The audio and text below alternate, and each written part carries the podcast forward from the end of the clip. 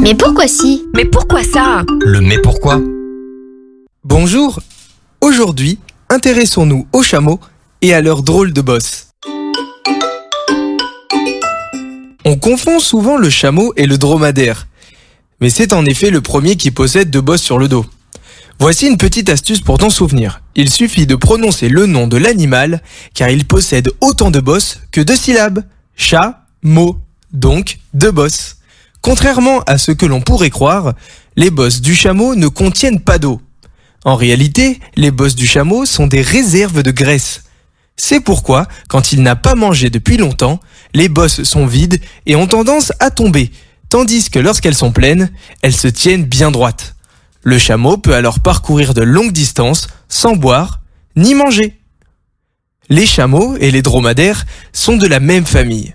Pour preuve, avant de naître, l'embryon du dromadaire développe lui aussi deux bosses pendant la gestation, à savoir la grossesse, qui se fondent en une seule bosse avant la naissance. Il est possible que le dromadaire garde ces deux bosses en raison du climat plus rude dans lequel il évolue. En effet, les chameaux vivent dans des régions froides, notamment en Mongolie, tandis que les dromadaires préfèrent les déserts chauds. C'est pourquoi les deux espèces ne se rencontrent jamais. Et voilà, tu sais désormais pourquoi les chameaux ont des bosses. À bientôt pour une prochaine question. Ce podcast vous a été proposé par Radio Pitchoun, compté par Valentin Olivier. Merci pour votre écoute et surtout, restez curieux.